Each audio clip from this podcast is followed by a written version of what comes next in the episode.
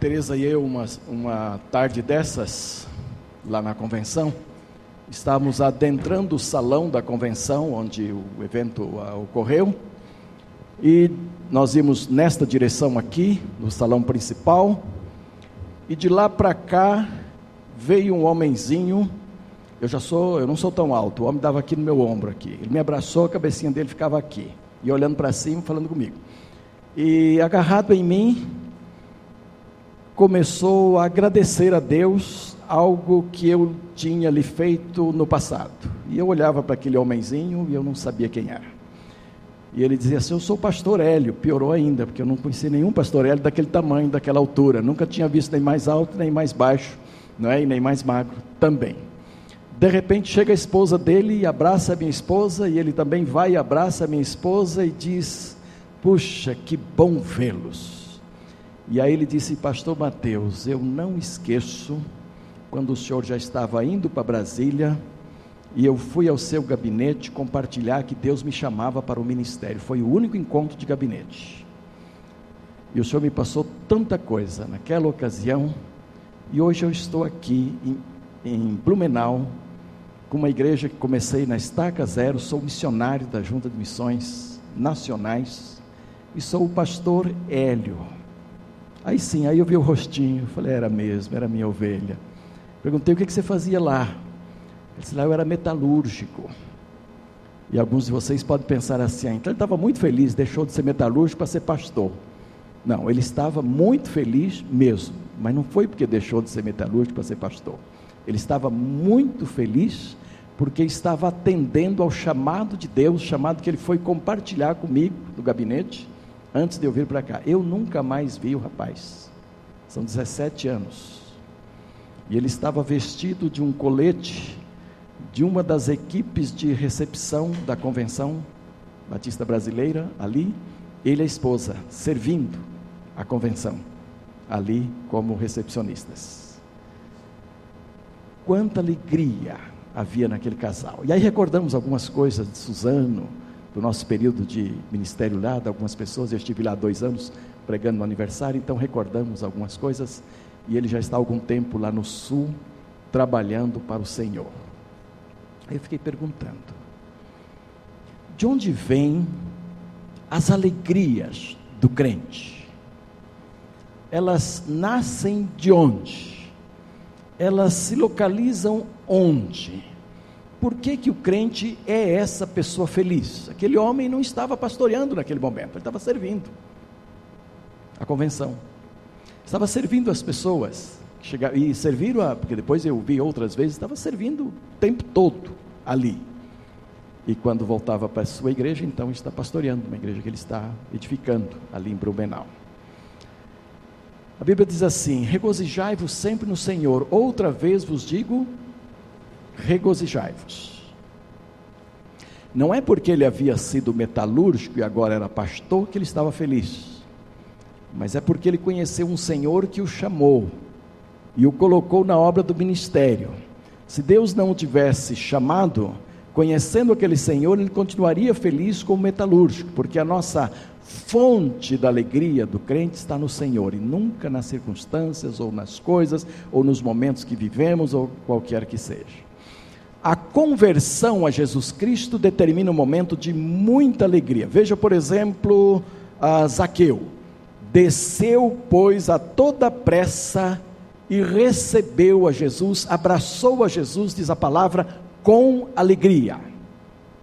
E a palavra é forte, alegria esfuziante. Zaqueu estava se derretendo de alegria quando abraçou ao Senhor Jesus Cristo. E o levou para sua casa, e ali outras coisas aconteceram. E quando ele disse: Eu vou dar aos pobres a metade dos meus bens, e se alguma coisa naquilo que eu tenho defraudado alguém, vou restituir quatro vezes. Ele estava extremamente feliz. A conversão determina isso. O eunuco da rainha de Candace, Atos 8, 30, 38 a 39, o texto diz assim: mandou parar o carro e desceram ambos à água, tanto Filipe como o eunuco. Filipe o batizou. Quando saíram da água, o Espírito Santo arrebatou a Filipe e não ouviu mais o eunuco, que jubiloso seguiu o seu caminho. Aquele homem não estava jubiloso até encontrar-se com o Espírito Santo de Deus e até ser batizado e receber as instruções ali. Após ter recebido estas instruções e ter recebido o Senhor Jesus Cristo como Salvador e ter obedecido através do batismo, aquele homem seguiu jubiloso. Jubiloso quer dizer sorridente, jubiloso quer dizer olhos felizes. A gente conhece pessoas felizes pelos olhos, pelo semblante, até pelo andar, pela postura dos ombros e tudo isso. E ali estava um homem totalmente jubiloso. Tudo no seu corpo demonstrava a sua alegria depois de ter se encontrado com o Senhor Jesus Cristo. O carcereiro de Filipos, Atos 16, o texto diz assim: Então os fez subir para a sua casa, pôs-lhes a mesa e alegrou-se muito com toda a sua casa por ter crido em Deus. Carcereiro de Filipos, alegrou-se muito com toda a sua casa por ter crido em Deus. Quanto tempo faz que você se converteu? Dá para lembrar as alegrias? Eu fui criado na igreja. Eu sou como a Aureli.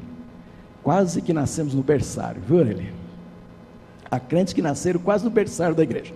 São aqueles crentes que a grávida vem para a igreja ah, no culto que é véspera do nascimento. Vem no domingo, nasce na segunda, na terça, na quarta. Eu costumo dizer que esse povo quase nasceu no berçário, é? quase na igreja. Foi assim. Então cresci na igreja.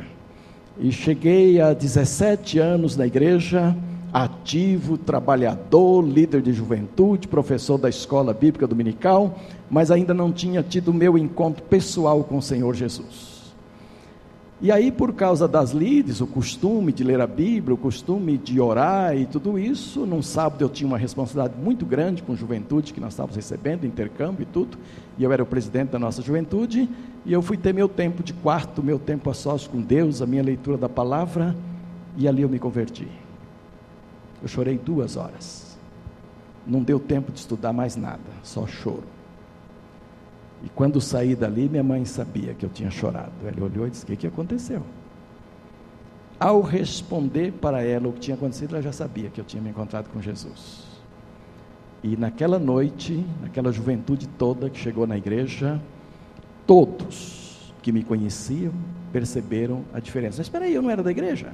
Era. Eu já não era líder? Era. Eu não era professor? Eu era mas a conversão determinou um momento muito especial quando esta alegria veio de uma forma esfuziante meu coração e todos perceberam. É assim. Nessa viagem que fizemos, nós tivemos uma parada em São José do Rio Preto, e lá eu tenho algumas irmãs e um irmão. Meus irmãos consanguíneos. E então a parada foi proposital. Era, também era para dormir lá, porque a gente foi dividindo a viagem em pedaços. E essa era uma parada boa, porque daqui lá a gente faz com 8 a 9 horas, aí para, descansa e no outro dia segue. Mas também era para vê-los e alguns ministérios ali e tal com eles, de aconselhamento. E eu tenho lá uma sobrinha neta, de dois anos. Mas é uma menina de uma saúde que solta saúde por todos os lados e brinca a ponto de esgotar dois, três tios em, poucos, em pouco tempo. A gente não aguenta. Mas é alegre. Ela ri, mas ela ri às gargalhadas mesmo e não para de rir. E eu, exercendo o meu dom de vovô, que vem vindo aí, fui brincar com, a, com essa sobrinha neta e fui jogá-la para cima e dar carinho e tudo isso, e ela se esbaldava de rir, mas ria muito, ela gargalhava no meu ombro. E dos outros tios ali também, de todo mundo. É uma menina muito feliz, muito alegre. Aí encerramos a viagem no outro dia e Teresa e eu conversamos sobre a menina, tanto que ela ria e tal. E aí Teresa, como psicóloga que é, num dado momento ela diz assim: é pena que não fica assim a vida toda. É pena que isso vai decrescendo com o tempo. Daqui a pouco ela vai começando a ver os sofrimentos da vida, as lutas da vida, as, as peças que a vida joga nas pessoas, e depois ela vai perdendo um pouco dessa liberdade de sorrir, dessa facilidade de sorrir. E nós refletimos um pouco sobre isso na viagem, é isso mesmo. É assim mesmo. A vida é dura para os adultos. Adolescente para cima já começa a ser difícil. O adolescente ainda é muito alegre, ainda é muito esfuziante, ainda é muito, leva muito, eh, sabe levar a coisa, mas já passa por maus bocados. Às vezes com os pais, às vezes com um bolo da namorada ou do namorado, às vezes um não do pai ou da mãe, às vezes um sonho que não pode ser realizado ainda, e às vezes você vê um adolescente sair de um estado de euforia de grande alegria para um estado de lágrimas, e às vezes de prostrar no chão mesmo e se revoltar contra a situação. Conhecem casos assim, não é?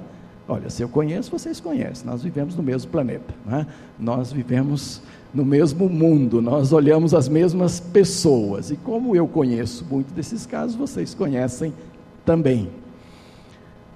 Muitas coisas roubam as alegrias das pessoas. Não é verdade?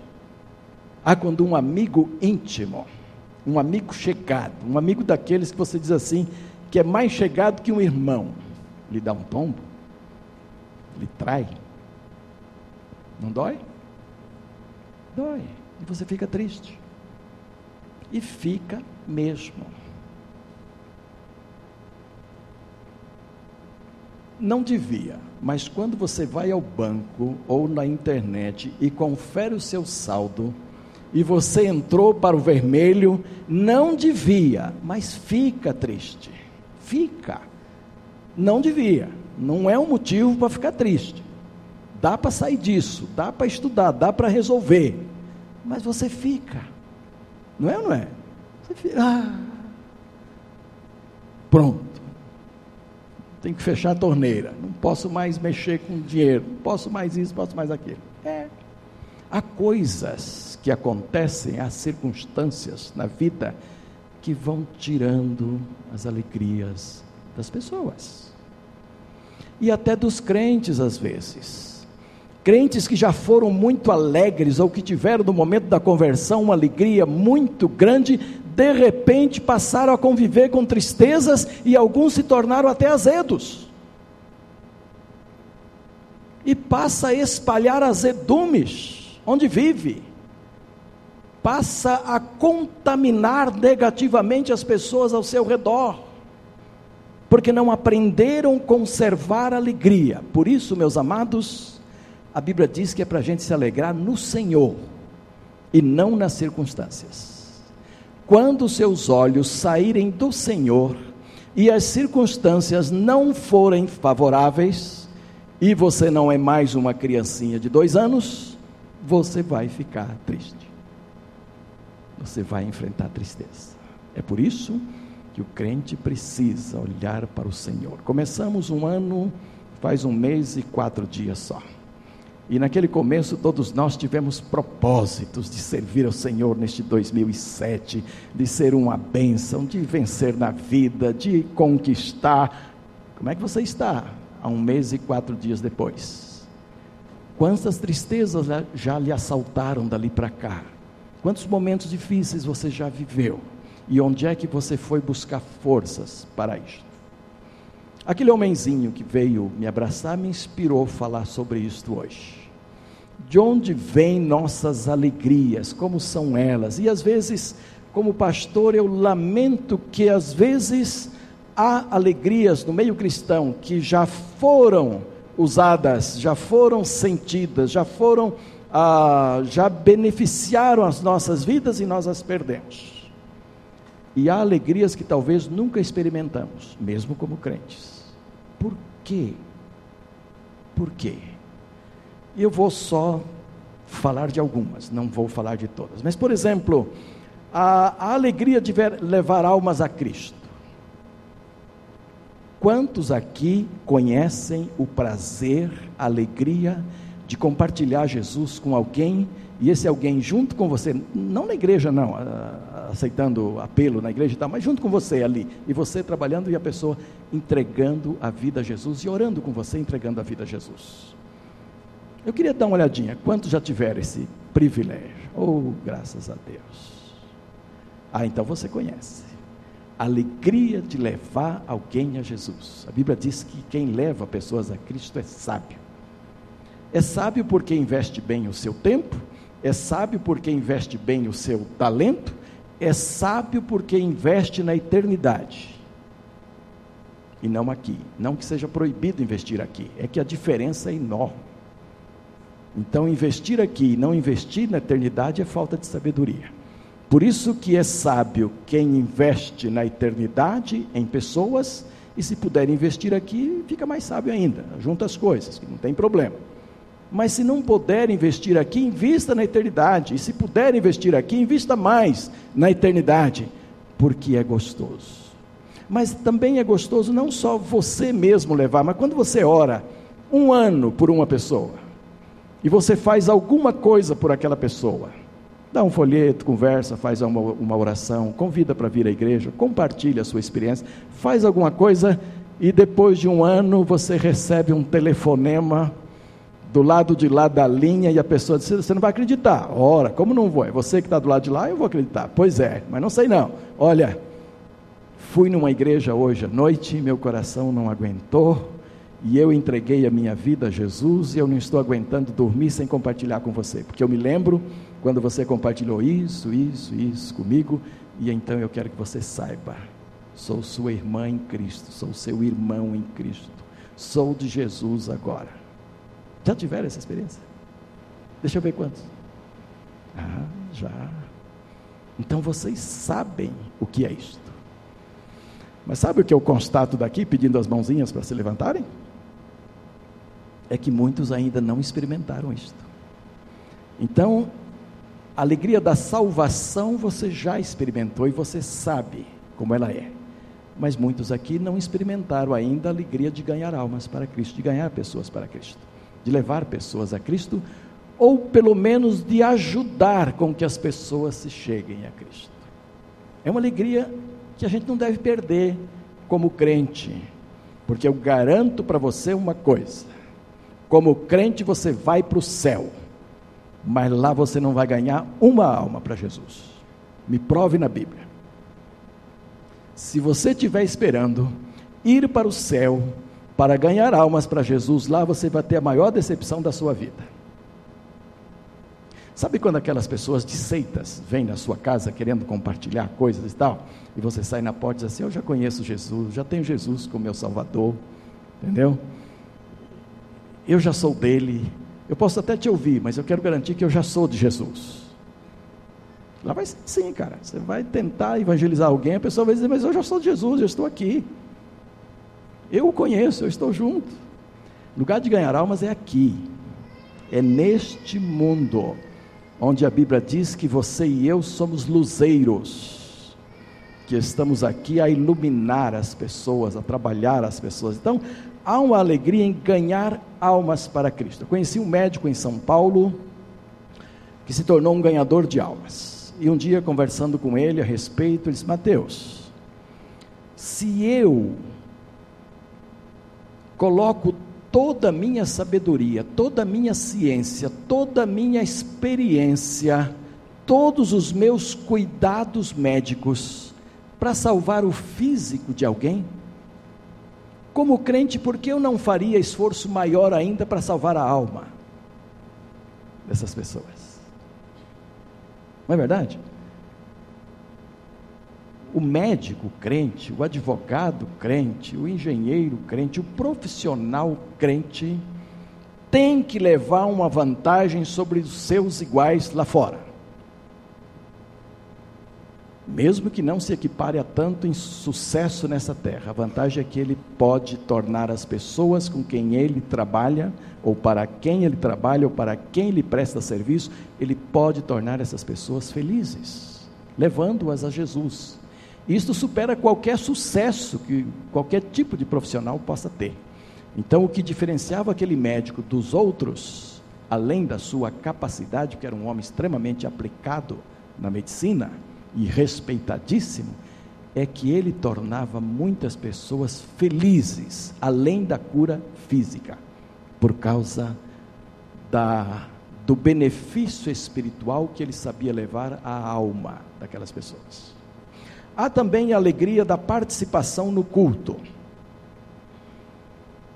Se você tem o costume de vir aos cultos, vem sempre aos cultos, participa dos cultos, senta-se aí, canta, louva e participa e tal, e não tem alegria nenhuma, algo está errado com você, pode ter certeza disso. A participação no culto a Deus precisa produzir alegria. E uma igreja sempre foi julgada, e hoje mais do que nunca, pela alegria que os seus cultos possam produzir nas pessoas. E se nós prestamos cultos que não produzem alegria nos adoradores, certamente nosso culto está em dívida para com Deus. Mas eu quero fazer uma diferenciação aqui. Nós chegamos a um ponto hoje em que muitos crentes, ou muitos que se dizem crentes, não vão às igrejas como adoradores vão como clientes. Guardem isso e façam a diferença. Muita gente segue hoje para um tipo de igreja, ou para uma igreja, ou aceita um convite, ou busca uma igreja, não como adorador, mas como cliente. Eu vou lá para ver o que a igreja me oferece. Então fica a julgar tudo que acontece na igreja. E se no seu julgamento tudo o que aconteceu for muito bom, ele volta a essa igreja. E ele pode até se filiar à igreja e se tornar membro. Mas por aquilo que ele está recebendo, não por estar adorando a Deus. Deus não precisa de clientes. Deus precisa de adoradores. Porque daí Jesus disse assim: o Pai procura os verdadeiros adoradores aqueles que aprendem a adorá-lo em espírito e em verdade. Esses o Pai procura.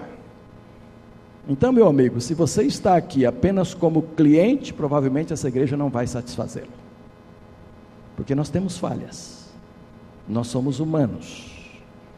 E você naturalmente vai querer algo muito perfeito, shows perfeito, cultos ah, perfeitos em toda a sua elaboração, pregação perfeita e tudo. Não que o crente não possa desejar um excelente culto a Deus, mas na qualidade de adorador, não de cliente. Não estão percebendo? Agora, toda vez que você adora como adorador, não importa em qual igreja você esteja, pequena ou grande, sofisticada ou não, com música clássica de excelente qualidade, perfeita ou não. Se você chegar a Deus num grupo pequeno ou grande, humilde ou rico, em qualquer lugar da terra, e você se sentir adorando a Deus, Deus receberá o seu culto.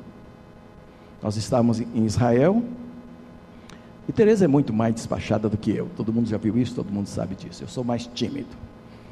Mas de repente nosso grupo estava aqui recebendo orientação e ali estava um outro grupo, que vai grupo atrás de grupo, cada, cada guia vai trazendo seus grupos ali, e ali estava um outro grupo prestando culto.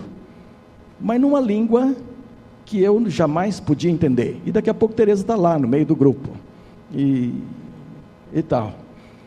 E aí eu fui lá para buscá-la e eu vi que ela estava adorando a Deus. Não era inglês, não, que inglês ela entende. Era uma língua que ela também não entendia. Mas ela estava adorando a Deus. E o pastor Bonifácio sabe bem o que é isso, ele está rindo por isso, porque ele sabe o que é isto. Então, adorando a Deus numa língua que ela não conhecia, mas eu não podia tirá-la de lá naquele momento. Pelo menos até que o nosso grupo saísse, eu tinha que deixá-la lá, porque eu cheguei e vi, falei, ela está adorando a Deus numa língua que ela não conhece. Então, como é que podia dizer que ela estava é, é, querendo julgar aquilo que estava acontecendo ali. Ela viu que era culto, o grupo estava cultuando, ela não entendia, mas entrou lá e cultuou a Deus. Isso é verdadeira adoração. Você já ouviu o hino em, música, em, língua que você não conhece e você entrou dentro e por causa da música que você conhece você se sentiu na presença de Deus, começou a adorar a Deus? Você é verdadeiro adorador. É assim que tem que ser. Você não tem que vir na igreja para ser satisfeito no seu ego, no seu egoísmo. E alguém já criou uma palavra nova dizendo no seu euísmo. Já ouviram isso?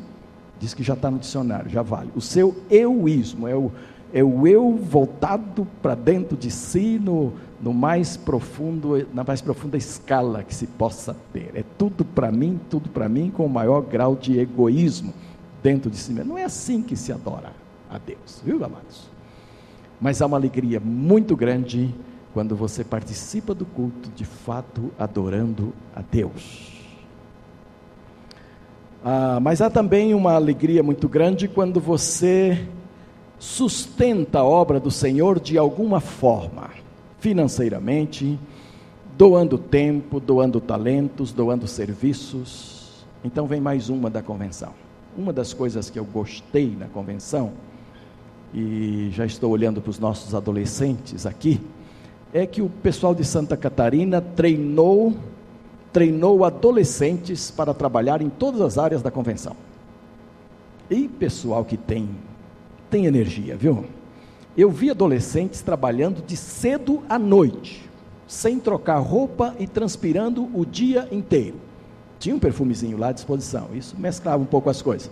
Mas o dia todo e com alegria intensa, servindo aos convencionais. Que maravilha! Nós vamos ter a Convenção Batista Brasileira aqui em 2009. Essa palavra é a propósito.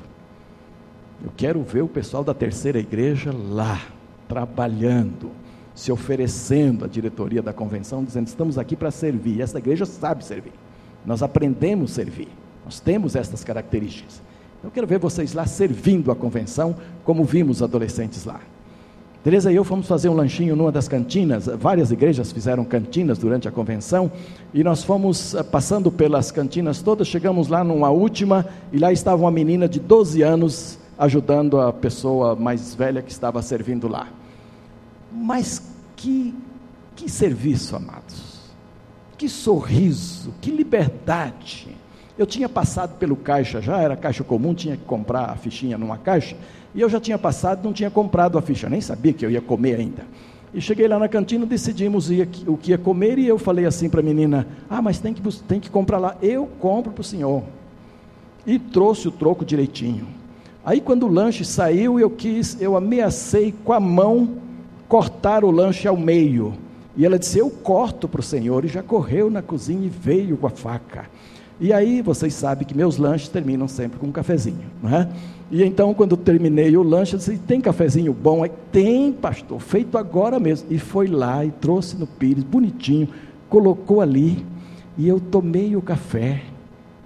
E daqui a pouco ela veio e bateu no. O senhor precisa de mais alguma coisa? A senhora precisa de mais com um sorriso encantador, 12 anos. Eu fiquei encantado com a menina. Encantado.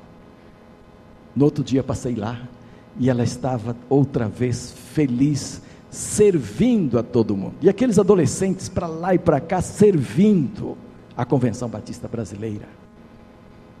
Então muitas vezes você não tem dinheiro ainda. Adolescente é... vive na pindaíba, não é? Não tem dinheiro, claro. Tem umas mesadinhas mirradas que um pai ou outro dá e tal, mas aquilo aquilo quase não dá para os doces, não é? ou para sorvete, alguma coisa assim. Então, de repente, você não tem dinheiro, mas você tem energia, você tem inteligência, você tem sabedoria, você tem pernas, você tem braços, você tem disposição, você tem beleza. Ah, um adolescente sorridente é uma coisa encantadora. Que recebe com sorriso, que trata com sorriso, ninguém resiste. É capaz até de dar um dinheirinho se você chorar a situação, entendeu? Depois de bem servido e tudo. Quer dizer, então, meus adolescentes, olha aqui, a convenção vem aí, 2009, viu, Pastor Fernando? Prepara essa turma aí. Gostaria muito ver muita gente da nossa igreja lá, especialmente adolescentes, mas todo mundo usando os seus dons, servindo a convenção aqui em 2009. Mas a alegria também em sustentar pessoas, ajudar pessoas. Quando na noite de vigília chamamos o pastor Oswaldo com a família aqui para enviá-los, eu tive uma ideia na hora. Tudo que sai daqui de mim não é muito bem, não é tudo preparado antecipadamente lá não. Aquilo lá foi na hora. Quando chamei o pastor Oswaldo aqui, olhei para a igreja e disse: Olha, muitos mantenedores não estão aí. É fim de ano, estão viajando, muitos estavam. Mas eu arrisquei, porque veio o impulso, veio a vontade, veio a inspiração.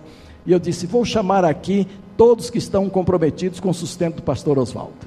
Venham aqui, venham se colocar aqui junto. Amados, não foi o tamanho do grupo, porque na verdade não podia ser um grupo grande naquela ocasião. 31 de dezembro, a maioria aqui está viajando.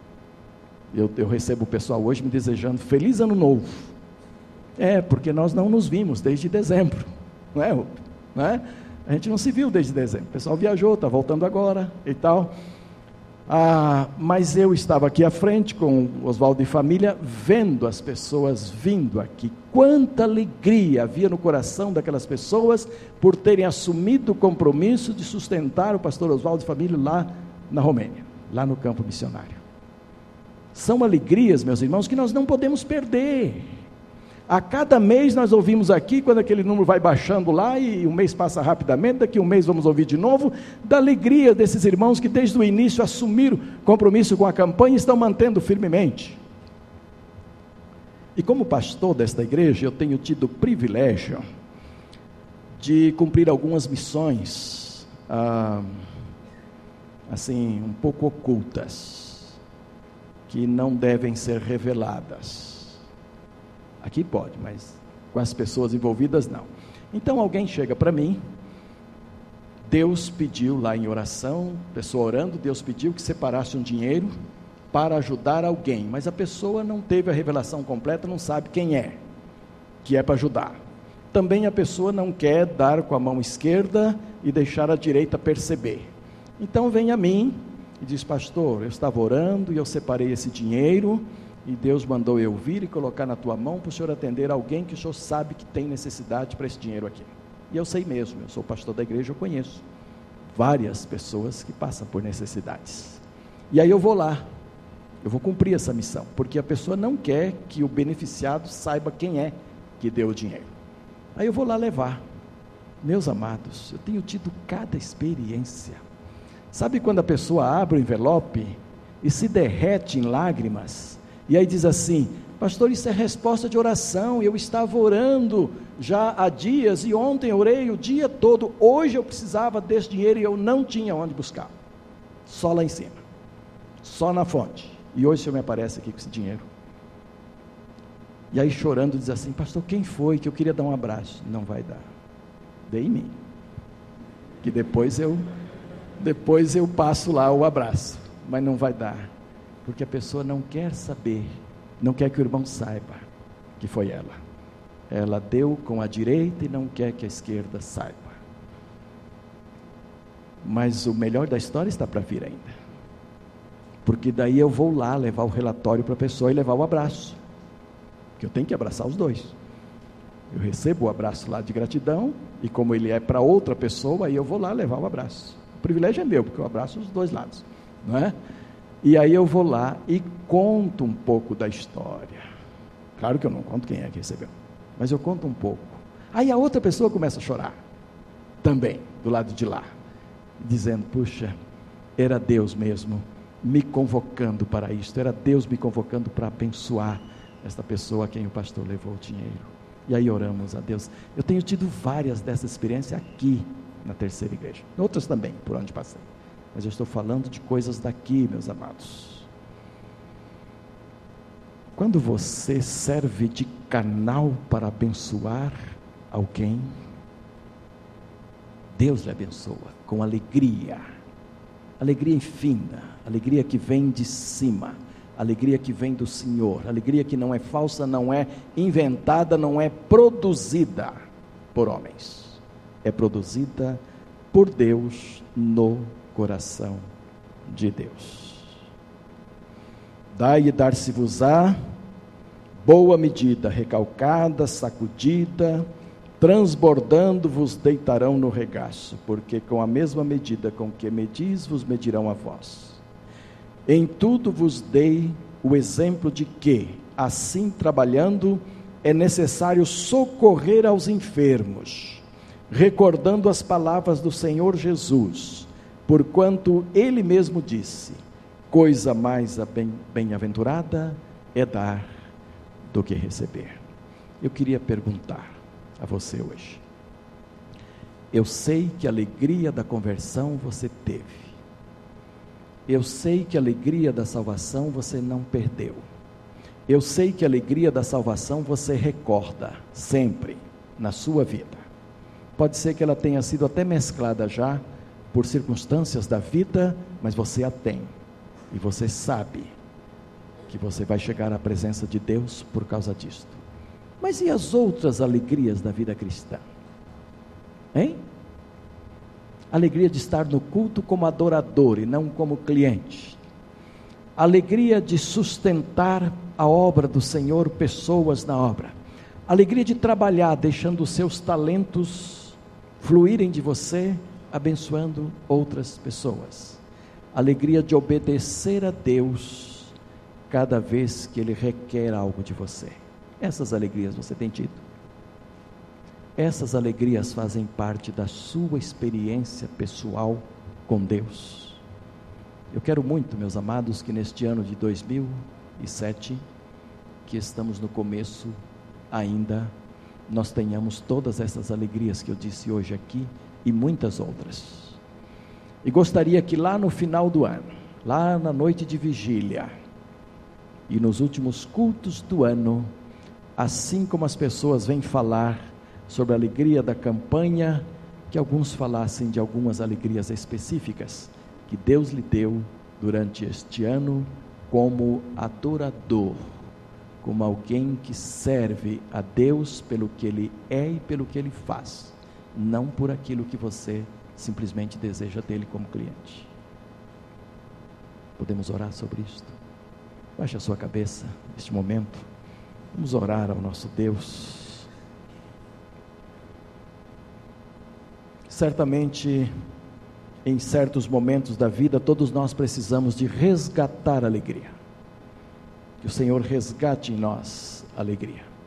E é possível que haja pessoas aqui que precisam não somente de um resgate de alegria, mas de repente de uma nova, de um, de um recriar da alegria no seu coração, porque muitas coisas já roubaram a alegria que você já teve ou talvez você nunca conheceu a verdadeira alegria, Deus deseja criá-la hoje à noite no seu coração.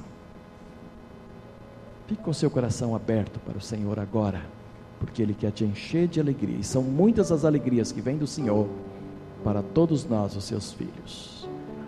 E a Bíblia diz que a alegria do Senhor é a nossa força.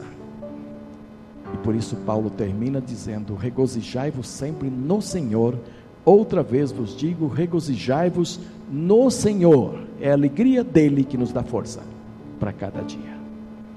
Pai querido, eu quero te agradecer pela oportunidade tão bendita hoje à noite de tratar deste tema, deste assunto, depois de ter voltado de uma convenção onde vi tantos movimentos alegres, tantas atitudes alegres, tantos serviços alegres diante do Senhor.